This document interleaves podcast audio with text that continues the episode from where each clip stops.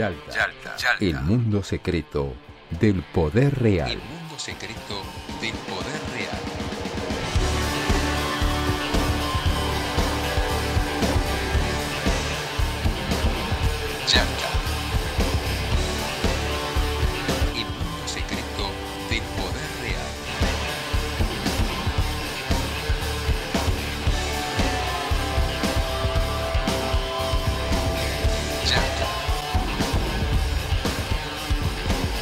Auspicia Yalta, el mundo secreto del poder real. Lotería de la provincia. Entretenimiento para vos, beneficios para todos.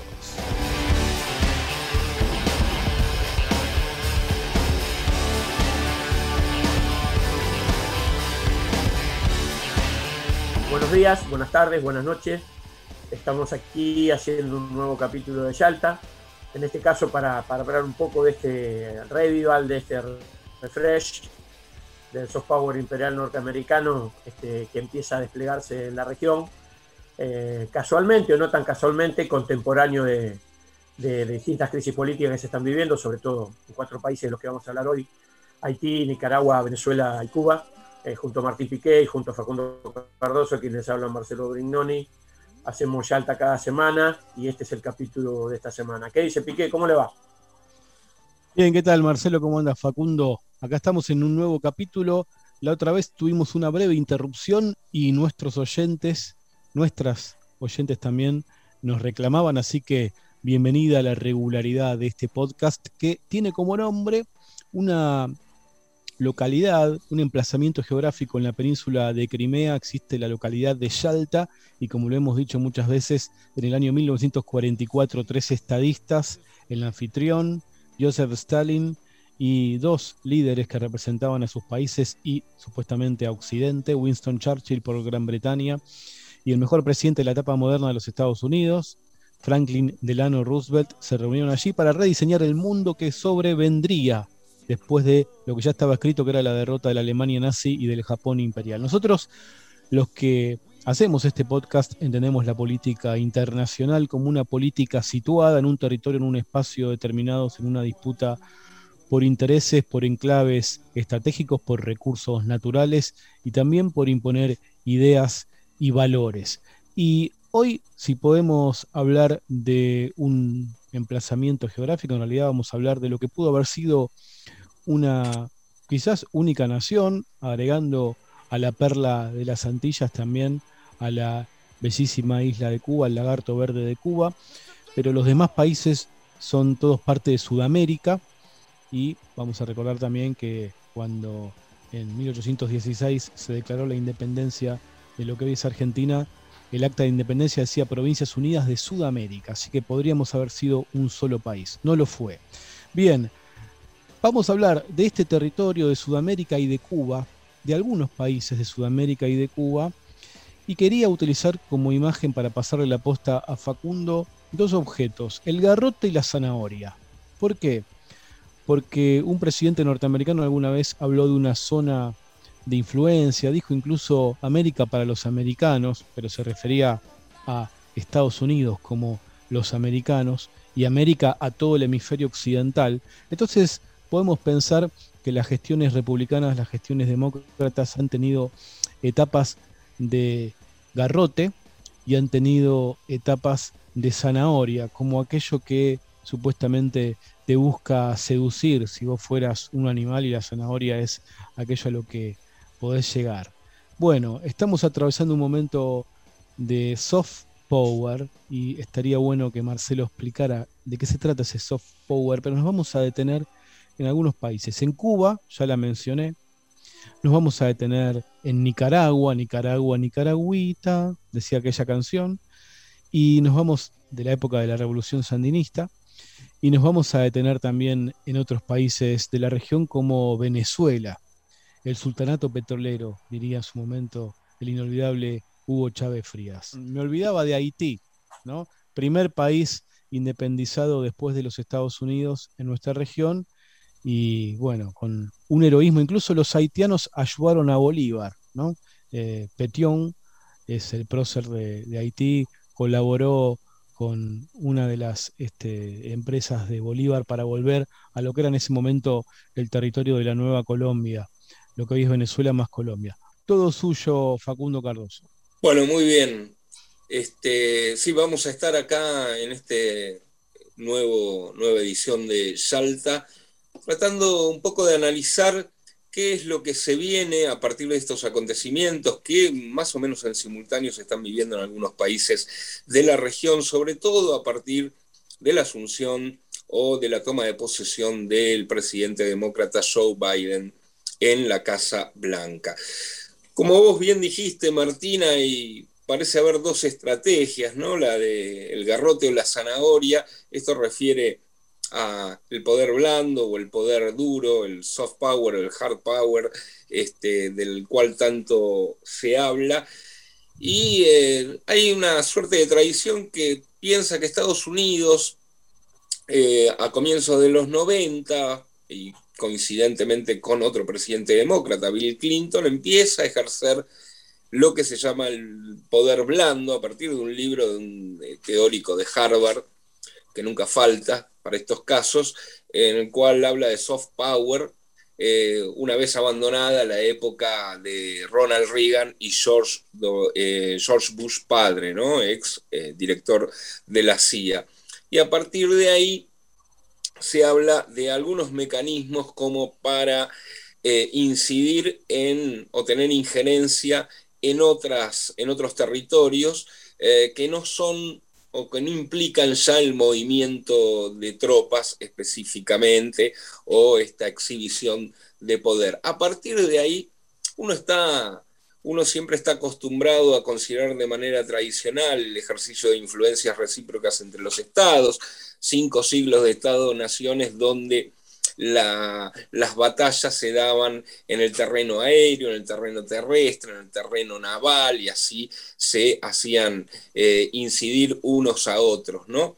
Pero eh, parecería que se está desplegando otro tipo de poder a partir de esa, de esa, de esa década, de la década del 90, que coincide además con un relato único en aquel momento, la caída del muro de Berlín, el fin de la historia, el auge eh, definitivo del neoliberalismo, etcétera, etcétera, etcétera.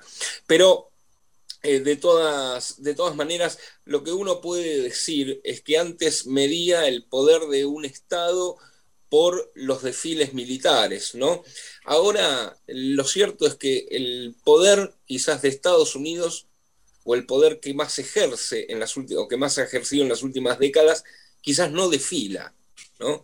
No tiene realmente la, quizás la característica más importante de ese poder no es tanto el ser blando, quizás sea una mezcla de los dos, ¿no? Sino el de ser parcialmente anónimo, ¿no? Parcialmente anónimo. Esta me parece que es la característica eh, principal. Las dos mayores potencias del poder blando en las últimas décadas han sido Estados Unidos y la Unión Europea, quizás más la Unión Europea. Estados Unidos, por supuesto, ese poder blando se dice que se ejerce a través de lo cultural, de los valores, eh, de la eh, capacidad para imponer alguna, algún tipo de medidas eh, y también, por supuesto, en lo económico, que no es ningún poder blando precisamente, dada el hambre, la pobreza que genera. Pero la Unión Europea también tiene esa, esa, característica de la diplomacia, supuestamente otro de los rasgos de este poder blando, ¿no? Eh, esta capacidad de ejercer esa diplomacia. Una eh, característica que ha surgido ahora a partir de la asunción de China es que el poder blando también lo ejerce China, ¿no? Se dice eso. De hecho, el expresidente Hu Jintao y el actual Xi Jinping han manifestado en los congresos del Partido Comunista de que China tiene que aumentar su poder blando. Y esta es una una afirmación que está eh, dando cuenta de dónde se dirime las, eh, el teatro de operaciones, por decirlo de alguna manera. El propio, Joseph Nye eh, dijo alguna vez en un artículo esta característica, pero que a China no le está funcionando. Y es justamente porque China no puede gozar de esa parcial eh, de ese parcial anonimato que tiene el poder blando. Decía Joseph Nye en aquel momento que China para contrarrestar la imagen negativa que quizás tenía, invertía 10 mil millones de dólares en propaganda. Eso es cierto. Y que Estados Unidos, en 2014, solo invirtió 60 y pico de millones. Una diferencia abismal. Lo que pasa es que Beijing sabe muy bien que el 80% de las noticias y de la formación de opinión sobre China procede de medios occidentales que casualmente están en sintonía editorial con Estados Unidos, que no tiene que invertir directamente dejando la firma en esos medios que simplemente operan en relación con las empresas que tienen algún tipo de sede o algún tipo de movimiento en Estados Unidos. Lo que pasa es que el partido eh, o el Partido Comunista Chino no puede apelar a lo otro, uno de los rasgos del poder blando, que son los individuos los famosos individuos, eh, siempre deja eh, la firma o la huella burocrática de sus gestiones. En cambio, el poder blando parece que no, parece que de ahí viene la noción de troll. Justamente la noción de troll es incentivar algo sin tener yo la identidad eh, auténtica, la de mi documento. Este anonimato parcial es una de las características del llamado poder blando que me parece y así parece demostrarlo lo que están viviendo ahora Cuba, Venezuela, Nicaragua y Haití, que es un caso ya no de poder blando, sino que involucra a otros factores bastante elocuentes de los cuales ahora vamos a hablar, pero lo que sí demuestran que este poder blando en definitiva no es tan blando como parece. Bueno, un poco lo que, lo que planteaba este Facundo recién, digamos, bueno, a mí me gusta más, como él señalaba, llamarlo shadow power o poder en la sombra que, poder blando, porque hay una cosa que es cierta y que inclusive es absolutamente clara y evidente, el propio Estados Unidos reconoce la existencia de un entramado eh, permanente, de poder permanente, ajeno inclusive a la propia renovación de autoridades en la Casa Blanca, lo que ellos mismos han denominado Estado profundo, que tampoco está muy claro cómo es, dónde es, cómo se desarrolla, quiénes son sus integrantes, y me parece que también la ventaja en este caso de, Estados Unidos y la Unión Europea también ha sido la de construir conceptos eh, que claramente forman parte de esta estrategia de poder blando y de impactar en la opinión general de las poblaciones sobre lo que sucede en la realidad. La idea de organizaciones no gubernamentales, que es un gran concepto inventado por Estados Unidos y la Unión Europea para poder armar grupos de individuos que en los países operen sin ningún tipo de legitimidad democrática y sin ningún tipo de representación verificable, al solo hecho de opinar en la política pública o descalificar acciones de gobierno de eh, gobiernos populares de cualquier país, este, con el solo hecho de su existencia a partir de una financiación extranjera, mayoritariamente proveniente de la NET o de la USAID, que son las dos principales estructuras norteamericanas que financian este tipo de operaciones, y la propia situación de lo que planteaba recién Facundo, de las propias estrategias publicitarias de las empresas norteamericanas con intereses en terceros países que operan en el control de los medios de comunicación a partir de las cuentas publicitarias.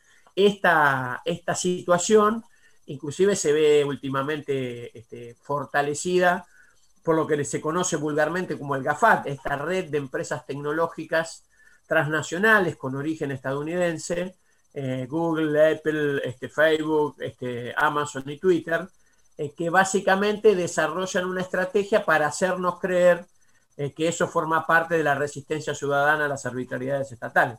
En este marco, es un poco lo que vamos a intentar hablar hoy, en este marco este, es un poco lo que más o menos estaba, estamos viendo en estos países que mencionaba Martín, que mencionábamos antes. Y bueno, un poco lo de Venezuela, que era un poco la idea que, que yo quería introducir, de cómo también la propia discusión al interior del Departamento de Estado ha hecho que estas estrategias duras de sanciones múltiples, de bloqueos permanentes, de intentos hasta de magnicidio que sufriera alguna vez el presidente Maduro, hoy parecen en revisión dentro del propio Departamento de Estado norteamericano, inclusive en revisión en una estrategia de acuerdo con la Unión Europea. Y la Unión Europea, mientras nosotros estamos grabando este programa, está hoy en Caracas discutiendo el formato de legitimidad de las próximas elecciones venezolanas que van a ser en el mes de noviembre.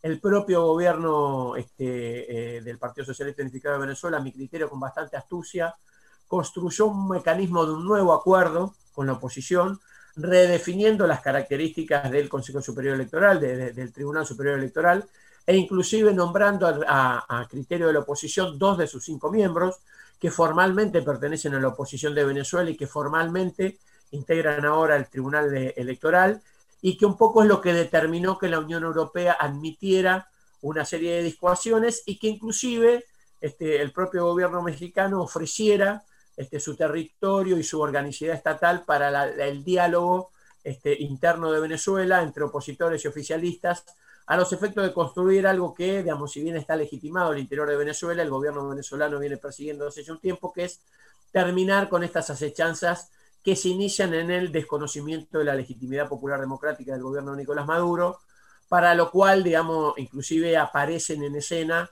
este, el propio gobierno mexicano, el propio gobierno noruego, y la idea de que inclusive esto sirve para que el gobierno venezolano ponga blanco sobre negro las situaciones de arbitrariedad y de bloqueo que padece, planteando que la primera condición para, para sentarse en esa mesa de diálogo internacional es el desandar las sanciones ilegales que Estados Unidos pesa sobre, sobre Venezuela, y el segundo, que todos aquellos que se sienten en esa discusión reconozcan el estatus legal del actual gobierno venezolano. Esto es un poco lo que está pasando en Venezuela, ahí hay una tensión y me parece que el gobierno venezolano ha tenido en, este último, en estos últimos 60 días un par de estrategias muy inteligentes para desmontar operaciones de deslegitimidad y de hecho hoy dejar en una situación prácticamente de ridículo internacional de, del otrora presidente pro autoproclamado Juan Guaidó, que hoy es un, este, casi un pobre hombre que hace denuncias ante medios de tercer orden, este, básicamente del, del estado de Florida en Estados Unidos. Yalta, el mundo secreto del poder real. Hay muchos países con problemas en América Latina, en el Caribe. No es solo el caso de Cuba. Sin embargo, eh, llama la atención que ha habido un despliegue informativo inusual, desde luego promovido por quienes eh, no están de acuerdo con las políticas del gobierno de Cuba. Es obvio, no hay que politizar el asunto y no hay que utilizar de bandera el apoyo humanitario para interferir en asuntos que solo corresponden resolver a los cubanos.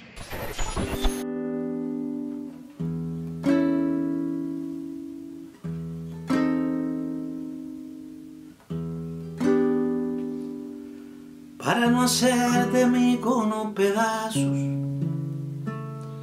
para salvarme entre únicos e impares.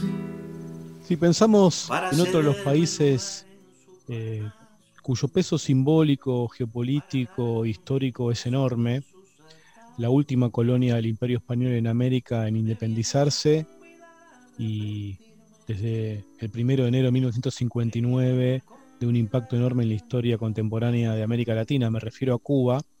Lo que, es, lo que está pasando en Cuba eh, es una confluencia de muchos procesos eh, que están ocurriendo en simultáneo.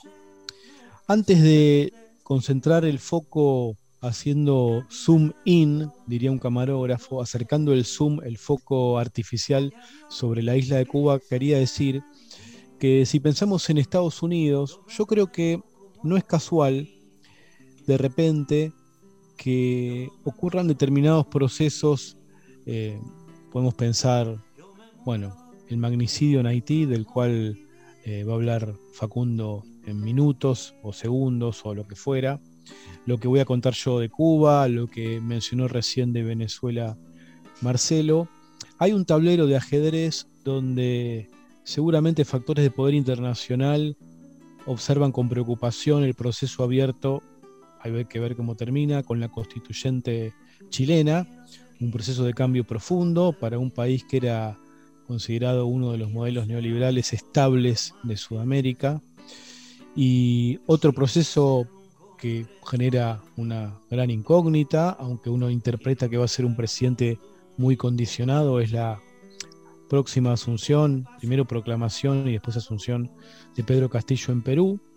Entonces a veces uno puede lanzar a modo de hipótesis que cuando para una nación se consolidan quizás procesos que pueden considerar eh, desde los factores de poder de ese país eh, adversos en una región, compensar, contrarrestar con iniciativa política sobre, sobre otras regiones. Eso lo tiro como trasfondo, como hipótesis, etc. Yendo sobre Cuba, ¿qué está pasando en Cuba? Bueno, hay mucha literatura, muchos estudios, literatura en el sentido de mucha obra interesante de distintos ángulos para entender el proceso de transformación que significó, bueno, que ya no haya un Castro en el gobierno efectivo de la isla y esté Miguel Díaz Canel al frente del país. En principio, el octavo Congreso del Partido Comunista de Cuba, que fue el último que se realizó, se podría resumir su principal lema, objetivo, meta para la etapa de Díaz Canel, que implica toda una construcción colectiva por detrás, por supuesto, es avanzar en un proceso de reformas sin este, dejar de ser un modelo socialista. Dicho de otra manera, quizás para ser más didácticos, podríamos pensar que se estaba buscando ampliar la productividad de la economía cubana, permitiendo el desarrollo de la iniciativa privada en aspectos muy controlados. Algunos dicen, algunos estudiosos del proceso cubano, que había una intención de avanzar hacia un modelo chino. De, los chinos encontraron la fórmula para referirse a esto, que es el socialismo con características chinas. Algunos dicen que directamente ya es un capitalismo de Estado, pero recordemos que con la modernización de Deng Xiaoping, el proceso comenzó con, eh, digamos, algunos enclaves, algunos polos geográficos, urbanos, industriales, que este, fueron este, habilitados para las leyes del mercado, que coexistían y convivían con la planificación minuciosa y estricta estatal, característica del socialismo en lo económico. Bueno, Cuba había decidido avanzar en ese proceso. ¿Qué pasó? Obviamente que si pensamos eh, cuáles son los principales activos de la economía cubana, nos encontramos con que el ingreso de dólares o euros del turismo es significativo, es central, lo más importante. Y después, en su momento, las remesas de cubanos que tienen familiares que ya no viven en la isla, que, que ya la gran mayoría residen en la península de la Florida o en otras partes, y envían o enviaban sus remesas a su familia en la isla. Es difícil pensar una, digamos, transición hacia este nuevo modelo que se propuso Cuba con la caída vertical del turismo que significó la pandemia. O sea, eh, ese tránsito de empezar a, a, llevar adelante reformas, algunas de esas reformas antipáticas para la tradición, estabilidad, costumbre de Cuba, de tratar de generar polos de mayor productividad en, el marco de una economía hasta ahora totalmente eh, planificada, donde solamente sectores del turismo y sectores de las Fuerzas Armadas tenían como este, una especie de nichos o polos para el, el desarrollo de otro tipo, con emprendimientos privados. Entonces, esa transición se ha visto absolutamente dificultada por la pandemia, por la reducción este, drástica, de una manera dramática, de los ingresos del turismo. Y bueno, a eso se le ha sumado la falta quizás de previsión de parte del gobierno cubano de todos los insumos sanitarios que se iban a necesitar, porque la paradoja de Cuba es que es un país con, el único país de América Latina con el desarrollo de una vacuna propia, no importada con transferencia de, tecnología, sino desarrollada de manera autónoma y este, bueno, con este, lo que todos reconocemos como el gran desarrollo del sistema médico y científico en ese país, pero a pesar de tener ese desarrollo de vacunas, le faltan jeringuillas, le faltan insumos para la campaña masiva de vacunación, y entonces eh, hay problemas de abastecimiento de alimentos, problemas de abastecimiento de energía y problemas de abastecimiento eh, de medicamentos también. A eso se le ha sumado, eh, aunque en términos estadísticos, si se compara con el resto de Sudamérica, los números no son tan graves como los de Argentina, como los de México, ni hablar de los de Perú, los de Brasil y los de Colombia, en términos de fallecidos por millón de habitantes por COVID, para lo que es la historia de Cuba, de repente han empezado a haber muertes por COVID, por coronavirus, a una sociedad que no está acostumbrada a vivir una pandemia de esa manera. Entonces, efectivamente, hay un descontento y lo que las propias autoridades cubanas reconocen es que hay motivos, que hay razones para ese descontento. El bloqueo de Estados Unidos y en particular las 240 medidas que aplicó el gobierno de Donald Trump, en especial las más de 50 que aplicó durante la pandemia, impidieron, por ejemplo, la adquisición de, respiradores o ventiladores pulmonares para terapia intensiva o afectan la producción de, vacunas. Pero cualquier persona entendería perfectamente que la situación epidémica en Cuba garantiza completa cobertura de atención a, estos pacientes.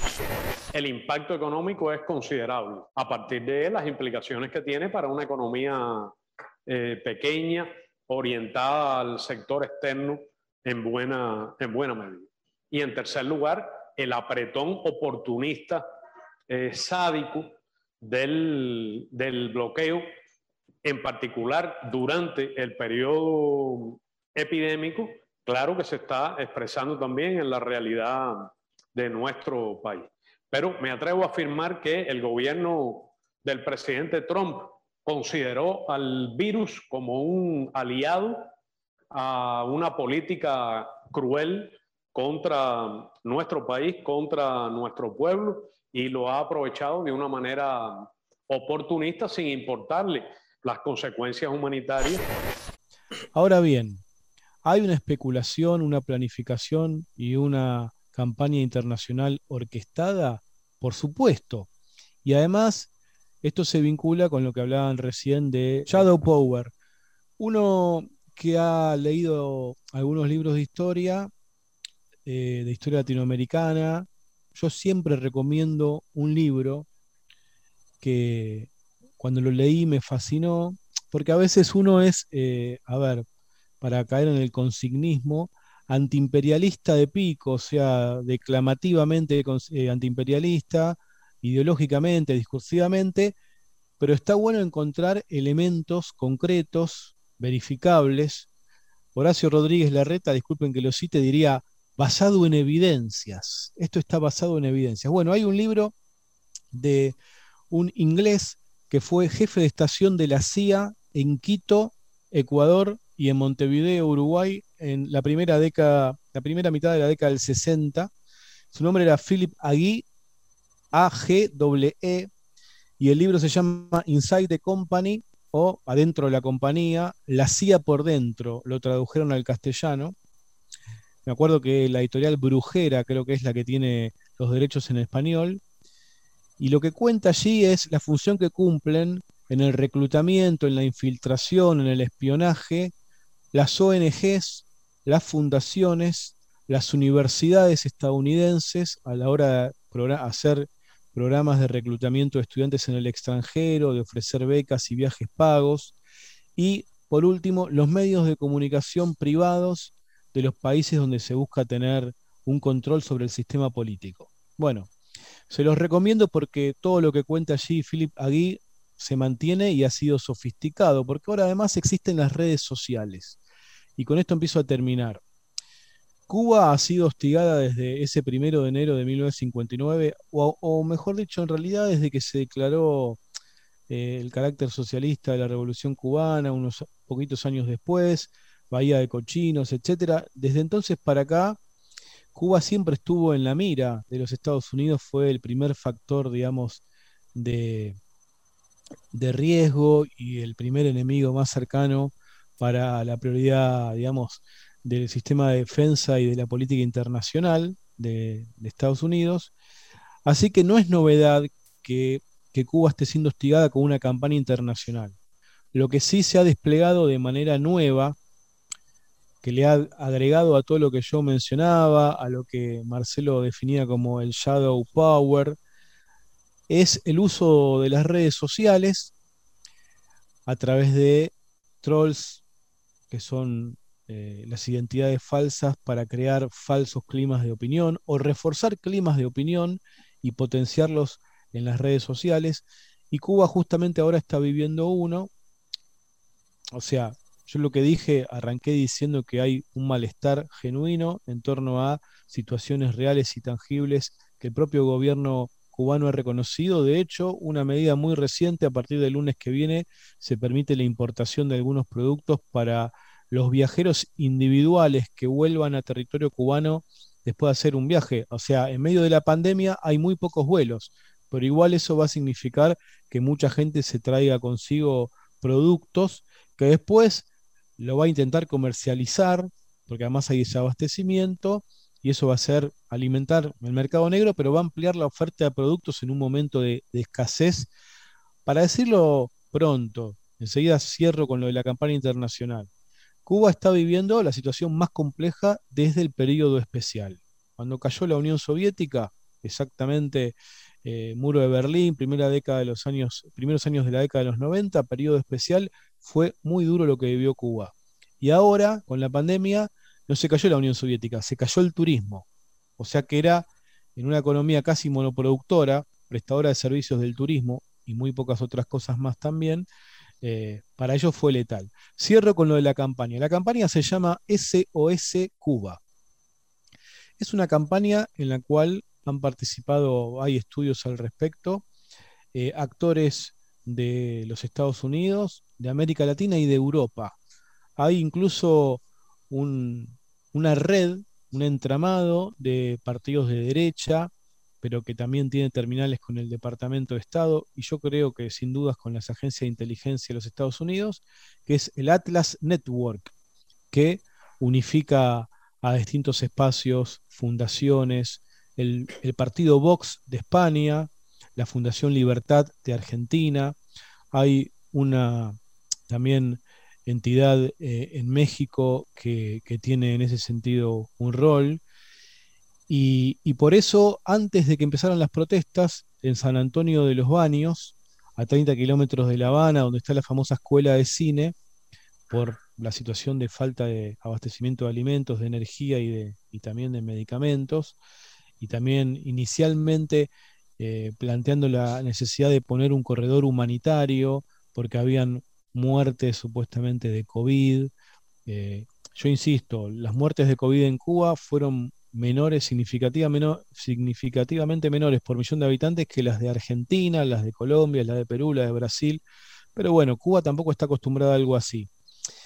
Eh, así que cierro entonces, me extendí un poco, pido disculpas, eh, en que Cuba siempre vivió el hostigamiento, siempre hubo campañas contra Cuba, y la novedad, eh, porque antes fracasaron y ahora yo creo que eh, el pico de las manifestaciones cayó, pero la situación sigue siendo delicada, lo dice el propio gobierno cubano. Lo que varía es que la situación efectiva cotidiana es compleja. Eh, Cuba, igual, según sus autoridades, muchos argentinos dirigentes del Frente de Todos, por ejemplo, han tenido conversaciones con el canciller actual de Cuba. Ellos mismos saben que tienen que adaptarse para atravesar este momento delicado que no sabemos cuándo terminará, porque ¿cuándo volverá el turismo en la dimensión que tenía antes de la pandemia? Es una pregunta. Para Argentina es una pregunta, pero para Cuba es una pregunta casi, no voy a decir dramática, pero urgente, ¿no? ¿Volverá el turismo a ser lo que era antes de la pandemia? Bueno, son preguntas que están dando vueltas. Mientras tanto, Cuba empieza a tratar de construir una red que le permita atravesar un momento de crisis compleja. Ese es el momento que está atravesando hoy esa, isla que alguien definió como el lagarto verde por su forma. Yalta, el mundo secreto del poder real. Es muy curioso, la verdad. Si ponemos Nicaragua en Google, aparecen un montón de artículos propagandísticos del New York Times, de Democracy Now! o de The Guardian que defienden un cambio de régimen. El problema es que ningún medio ha hecho lo que he hecho yo, que es ir a Nicaragua y hablar con los muchísimos partidarios del movimiento sandinista que fueron torturados durante un intento de golpe de Estado por parte de la derecha que le costó 500 millones al país, que lo paralizó casi por completo y que estaba diseñado no solo para derrocar a Daniel Ortega, sino para acabar con el movimiento sandinista, que cuenta con unos dos o dos millones y medio de seguidores, uno de los movimientos progresistas por el cambio social y la defensa de los trabajadores más cohesionado de toda Latinoamérica. Lo que pasa es que de eso no se habla. No se habla de los líderes estudiantiles que fueron torturados y apalizados hasta casi morir por oponerse a ese intento de cambio de régimen. Nadie hace un análisis de ello. Hermano de Nicaragua hijo del viento y marea, no hay huracán ni tormenta que te pare la carrera, no hay huracán ni tormenta que te pare la carrera. Exactamente, Martín, y claro, Cuba hoy en día es de estos movimientos que estamos viendo en la región el que más impacto tiene justamente en la región por el impacto que ha tenido siempre eh, definitivamente, como bien explicaba Martín. Ahora eh, me quedo con los problemas que tiene eh, Cuba, obviamente son muchos y han sido muchos históricamente, y ha encontrado maneras de, solucionarlo, de llevarlo, pero me, me pregunto si este poder blando al cual aludía Martín, eh, que reúne a diferentes ONG alrededor del mundo, incluso para tratar de eh, hacer una convocatoria que pueda desestabilizar al gobierno, está ligado al aprovechamiento de condiciones materiales eh, negativas, ¿no? En la situación económica. Pensemos en Bolivia. Bolivia tenía una economía bastante potente, la sigue teniendo, justamente el nuevo presidente de Bolivia es el ministro de Economía de Evo Morales, por precisamente esta gestión económica. Eh, el poder blando, además, también lo cultural, niveles de vida eh, y este, eh, bueno, espionaje, redes, diplomacia, tiene otra característica para ingresar que es justamente la ayuda humanitaria. los corredores de ayuda humanitaria son túneles medio este, em, eh, sospechosos a veces. Y esto es. Recordemos, recordemos, Facundo, lo que se intentó hacer en la frontera de Venezuela con Colombia, que era un festival humanitario, justamente. Ahí está, exactamente, exactamente.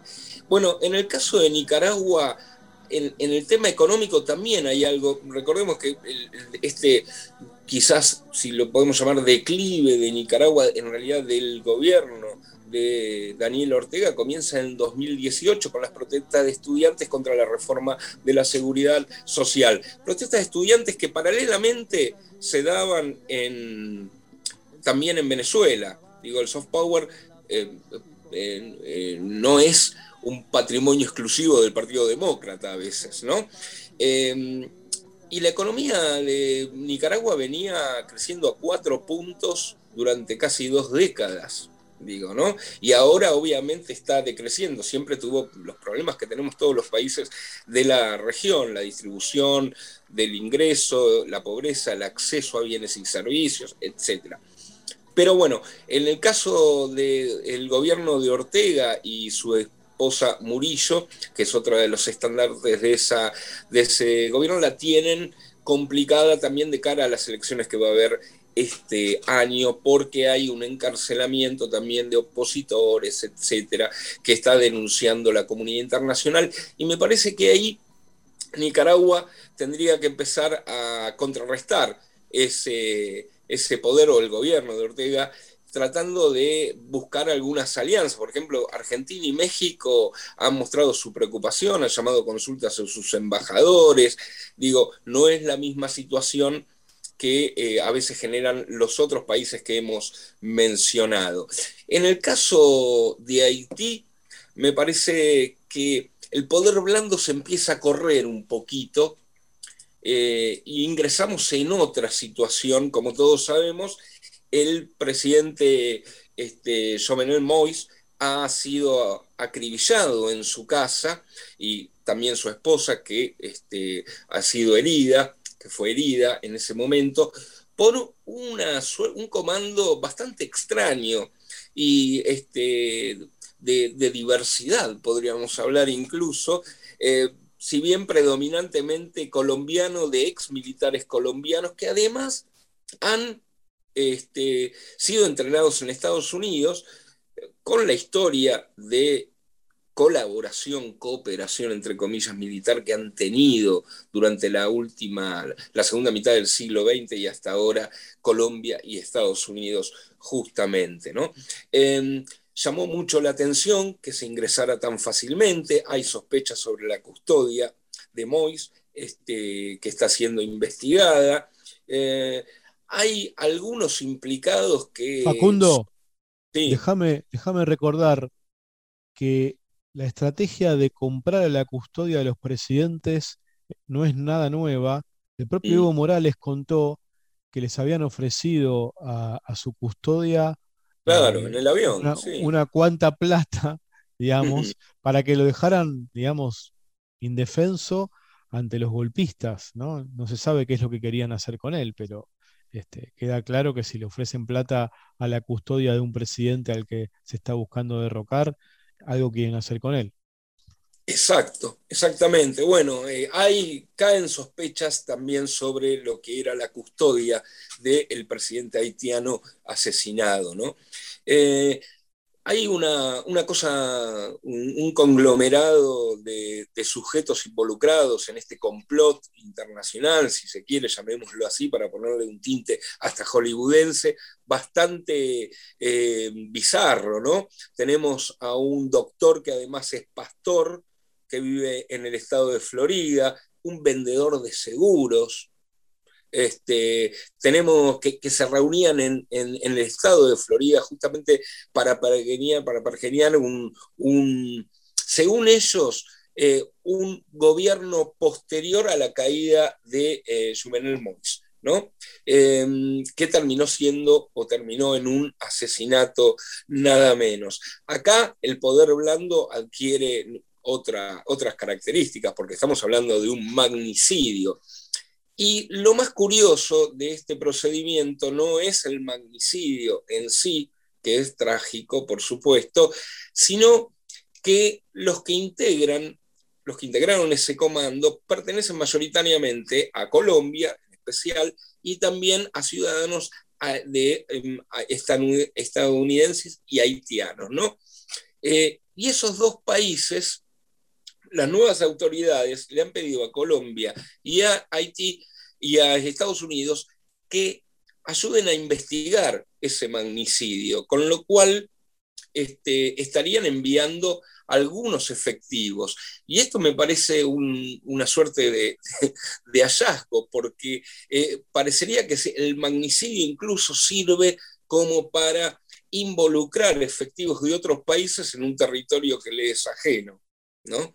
Eh, tanto el, eh, Iván Duque como eh, Joseph Biden han dicho que sí, que vamos a responder a este curioso pedido de las autoridades haitianas para tener efectivos colombianos y estadounidenses dentro del territorio haitiano, siendo que se está comprobando que fueron efectivos haitianos, colombianos y estadounidenses quienes asesinaron al presidente haitiano.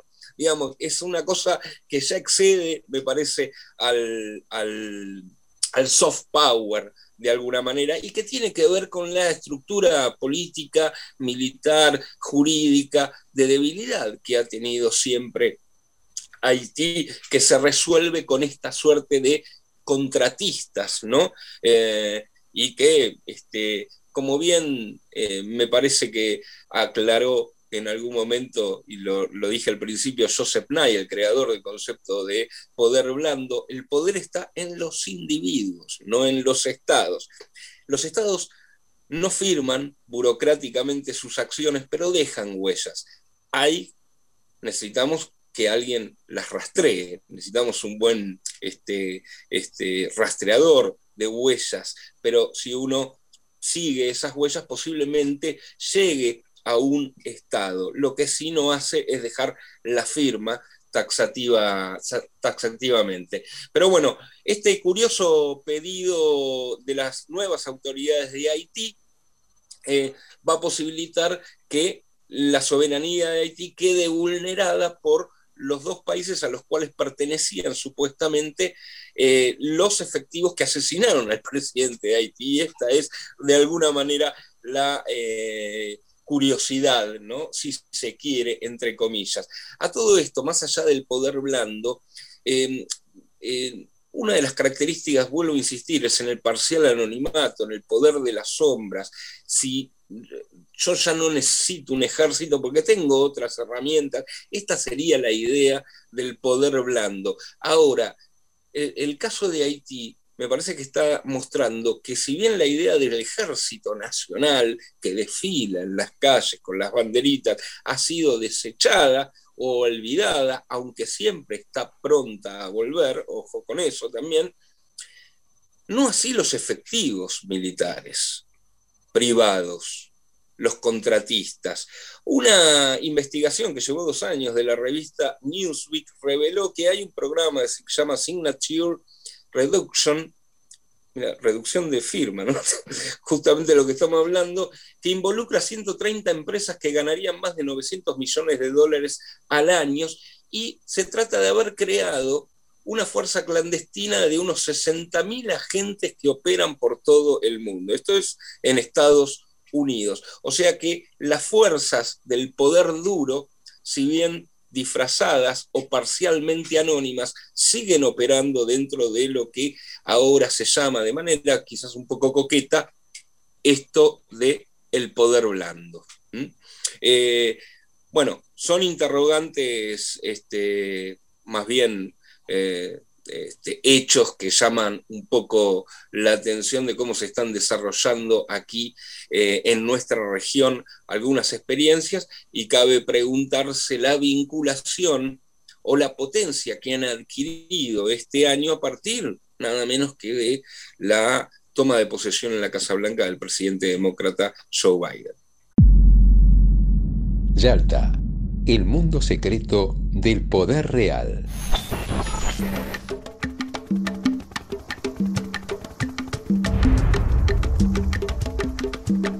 Chorrillo ardía como Berlín. Un fuego intenso que prendió hasta el...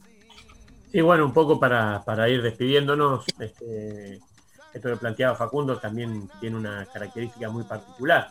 El primer ministro haitiano que había sido relevado por el presidente eh, el, el lunes anterior a su asesinato, 48 eh, horas después de esta decisión de relevar a este señor que se llama Klaus Joseph, el presidente es asesinado. Klaus Joseph dice ser el nuevo presidente de Haití y Estados Unidos rápidamente dice que efectivamente esto es así.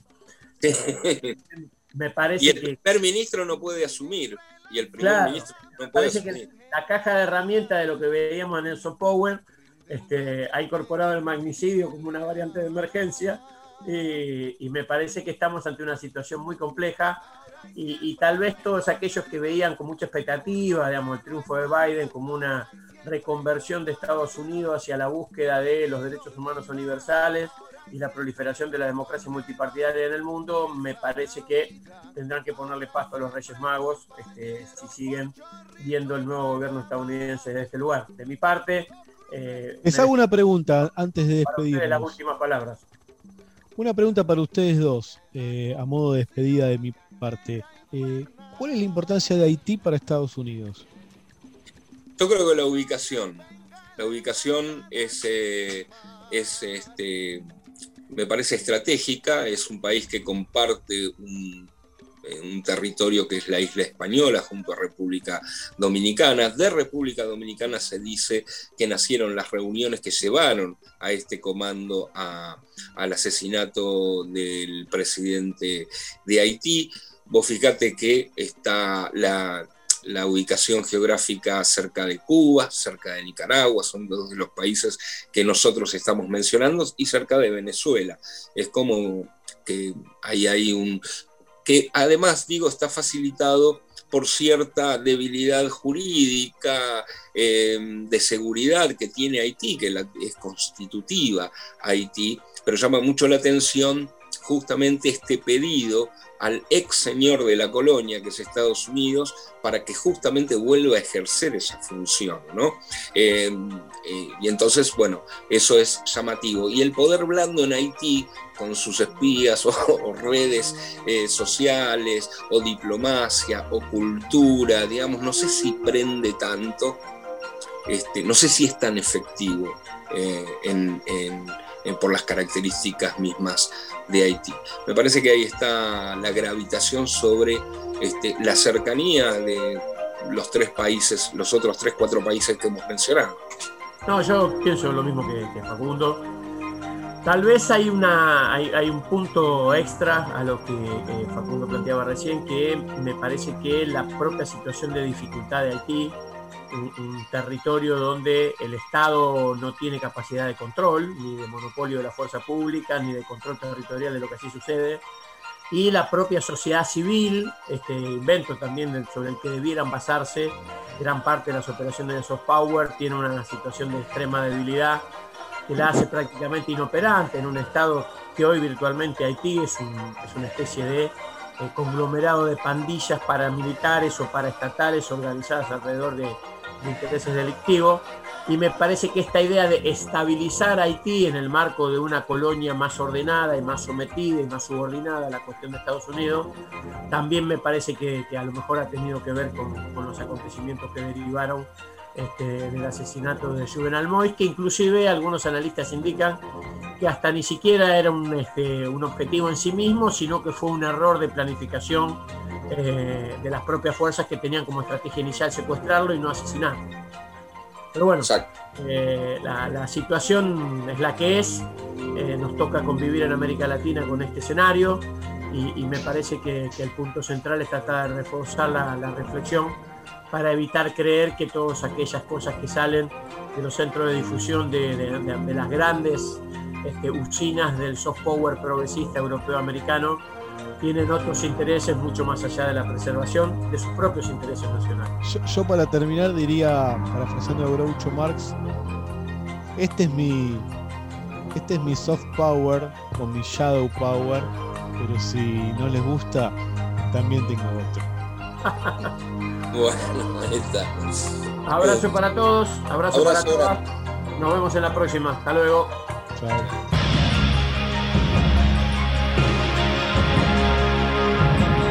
Yalta, corremos la cortina del poder real.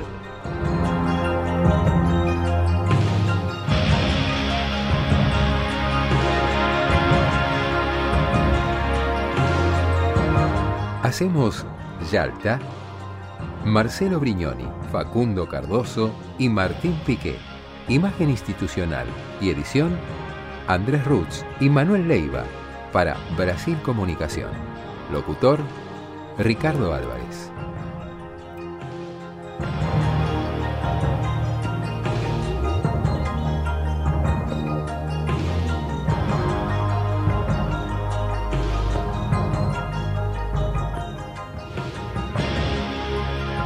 Auspició Yalta, el mundo secreto del poder real, Lotería de la provincia, entretenimiento para vos, beneficios para todos.